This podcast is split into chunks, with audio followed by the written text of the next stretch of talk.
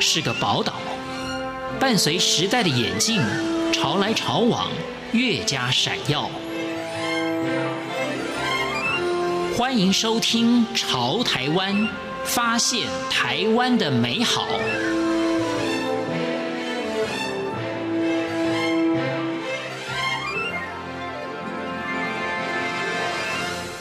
听众朋友，大家好，欢迎收听今天的《潮台湾》，我是贤琴。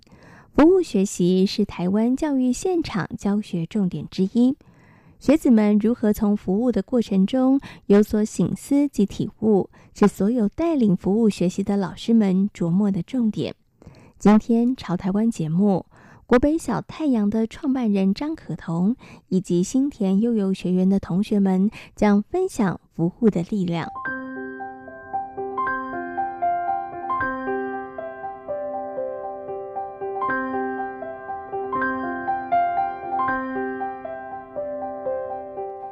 于国立台北大学研究所的张可彤创立了国北小太阳，他带着学弟妹们到台北进行华语文教学和服务。因为看到了学弟妹们的改变，于是二零一九年，他决定带着新田悠游学园的国中、国小生也前进台北做志工。对于家长来讲，有两个层面啊，一个层面是因为他们孩子从小跟我们做服务，所以家长对我们的信任度其实是很够的。嗯，那他们也会相信，呃，每次孩子在小时候在做服务的时候，其实学习到很多，一些改变很多。那么，呃，那至于为什么要去带去做国际志工，那。源自于我以前是念呃国立台北教育大学，那么我有创了呃国际志工团，嗯，台北小国北小太阳，对对对。然后呢，在这个创团的过程中，呃，我们有很多学弟妹跟着我们去之后回来，包括还有忧郁症的就不吃药了，嗯，然后然后呃也觉得就是说他可以突破自己的生活圈，不会只是说我一定得，比方说我一定得在台湾教书哦，然后他们现在像我很多同学。国国币小太阳的学弟妹，他们其实现在都到大陆去去开创公司，嗯，就是他们会觉得他们自己的人生是无限可能的，然后呃也觉得他们要从自己的当中去想要怎么样再去帮助别人，嗯，就是他们的那个力量，其实我觉得很大。像我们小太阳现在已经十一年了，嗯，到现在还在，所以我是觉得就是说这个力量，为什么我不能把它放在我的小学生的那个，就是我的教育团体里面？嗯，是那呃。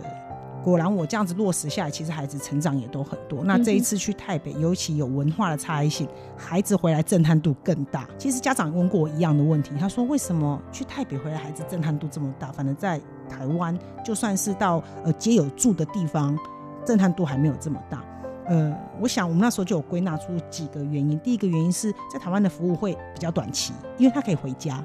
回家就弹回来了，就是那个那个持续性比较没有那么久。那我们一次去台北，我们我不是去一个礼拜，我是去十四天。那原本今年规划是要去十七天，那就是说我我我觉得服务是需要一个比较完整的，然后他需要比较长期的一个讨论。那孩子的那个沉淀的那个心情扎在里面的，扎根在他心里的那个强度会更强。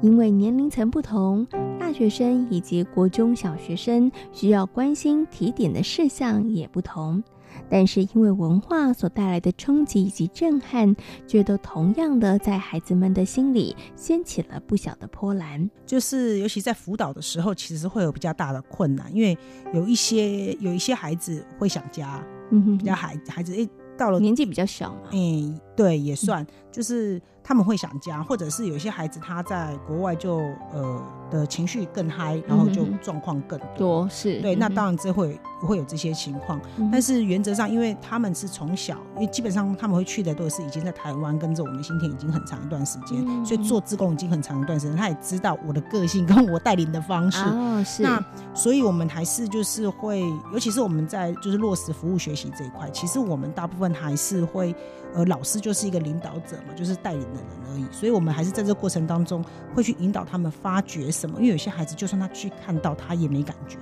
那这个时候老师是一个很关键的人，我们要点出他需要感觉的地方。嗯，那这个时候回来我们再来做反思跟讨论，其实会比较有意义。其实我们每天晚上都还会在寝室里面，就是我们一定要开会，嗯，就让孩子每天都一定要反出自己今天服务的想法。嗯，然后会录影，然后这个这个整个整个的过程中，我们还叫他们要写日志，嗯，所以这整个过程中，他们会发现他们每一天每一天都不同的改变。嗯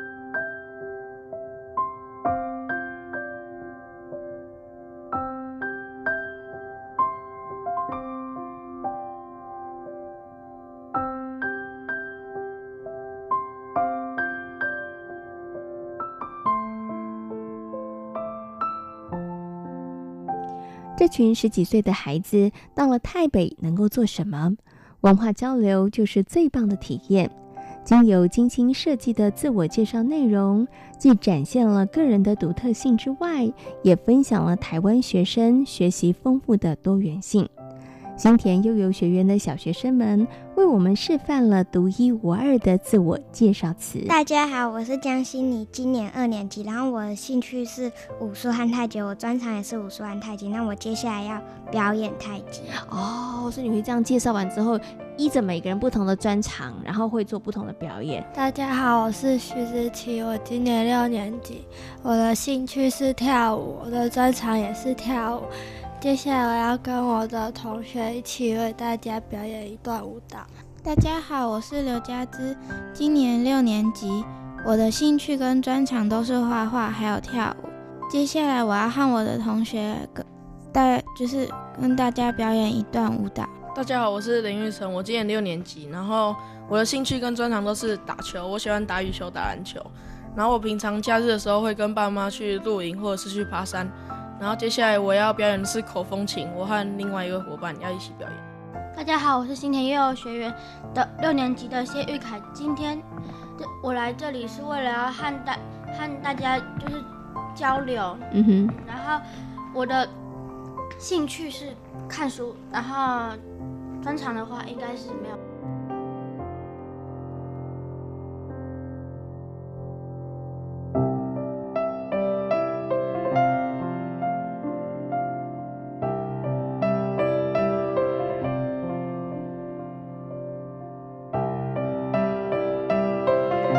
趟台北行，增加了孩子们同理心，以及开拓了他们的眼界。无论是授课、彩绘教室墙面，孩子们都有满满的收获以及学习。目前就读武林高中的李卫嘉分享了这一趟旅程的意义。其实就是一开始去的时候，就只是觉得，哦，这边怎么这么偏僻，然后只是觉得有点。小后悔了，就是一下机场的时候就小后悔，嗯，因为你一呼吸都是闻到那个乡野的味道，乡下的味道。你们马上想说：天哪，这里有 WiFi 吗？嗯，有有，就是有怀疑的。脑袋当中第一个想要说：天哪，这里有 WiFi 吗？是不是开始担心了？哦，嗯，好，小后悔呢？对，就是小后悔。然后可是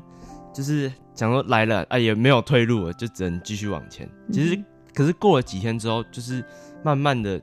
觉得跟这边的人互动之后，就慢慢喜欢上了这边，而且你还有一群就是跟你这么久的伙伴，你就会觉得其实你不孤单，你不是一个人这样子。嗯，OK。然后在这个互动的过程中，其实就发现泰北的人、泰北的事、泰北的环境就是都很好。然后要走的时候，你甚至会觉得不舍，真的就是很不舍，跟第一天完全不一样。嗯，然后这趟旅程，我觉得我收获最大的是就是对服务的。定义有了不同的改变，因为在一次我们去那个圆寂法会的时候，当地的小朋友也有，当地的就是跟我们同年龄的人也有来帮忙。可是就是到中午的时候，其实大家都蛮累了，可是他们还是愿意起来帮大家盛菜啦，嗯，装饭，然后弄椅子那些。可是我们却坐在那边，然后就是老师晚上开检讨会的时候就有提到这一点。那我们也就是，他就说，老师就说了，就是服务事实上并不是别人想跟你说我需要什么你才去服务，而是你要主动的去发现，就是别人到底需要什么。然后服务其实并不是一种苦差，你要把它想成是一种荣幸，因为你自己够好，你自己好了，你才可以去帮助别人。所以。经过这件事情之后，就是我们隔天还是去那边服务，然后我们就变得更积极，就是有马上改变我们自己的心态。啊，回国后我也有改变自己的心态，因为以往我要帮助别人的时候，总是觉得就是他们怎么这么烂、这么废，然后都不会自己做嘞。嗯。可是经过这一次的旅程之后，我就觉得，他们虽然就不会做，可是我们帮助他们，收获最大的还是我自己。他们没有学到东西，他们的事，可是我有学到东西，我会觉得这是一种荣幸，反而不是一种负担。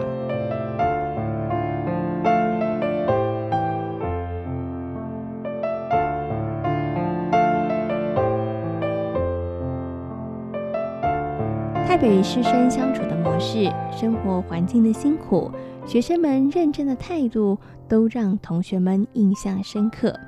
而短短十几天的台北行，不止带回满满的回忆，同时也化为成长的养分。我们去台北的时候，有夜间辅导他们的一些小学生，教他们的课业。那有其中一个，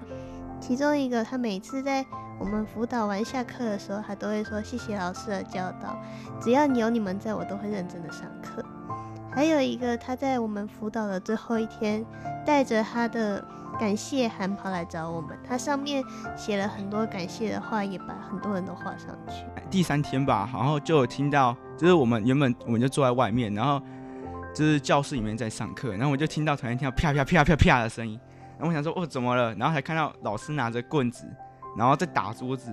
就是那种体罚概念，就是在台湾，如果体罚这种，可能就会直接被告告上法院，因为体罚是错的。可是，在那边，体罚好像是件对的事情。其实我们当初就是有去茅草屋的时候，就是广华国小那边的老师跟我们的张可彤老师，他们边走边说，一定要让你们的孩子来上学哦。我们当时一直在想，怎么可能就讲这一句就。他们怎么可能就来上学了呢？嗯、结果没有想到，因为老师的这句话，就让我们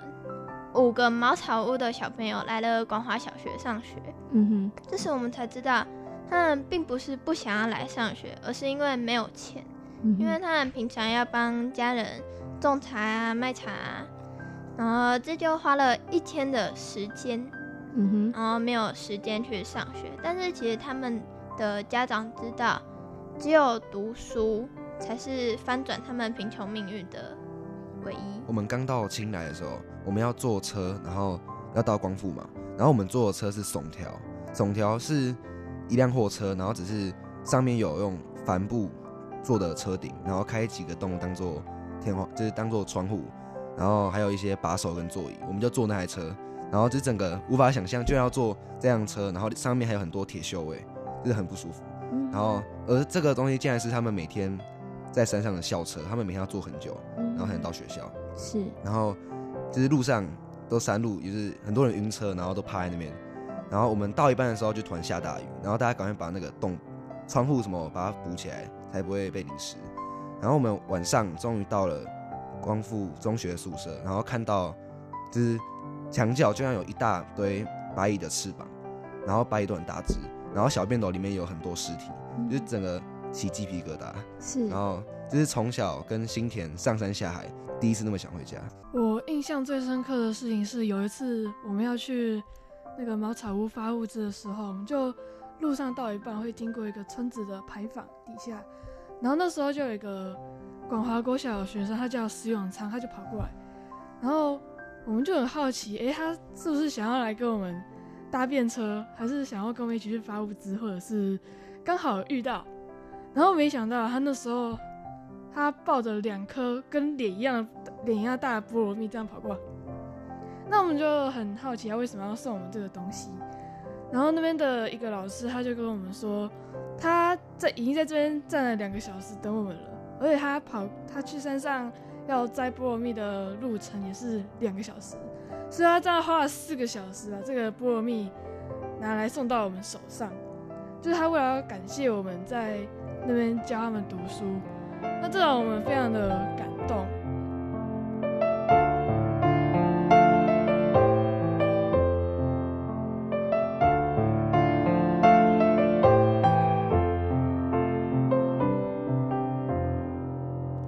今天朝台湾节目，国北小太阳的创办人张可彤以及新田悠游学员的同学们分享了台北服务的故事。感谢大家今天的收听，我们下回同一时间空中再会。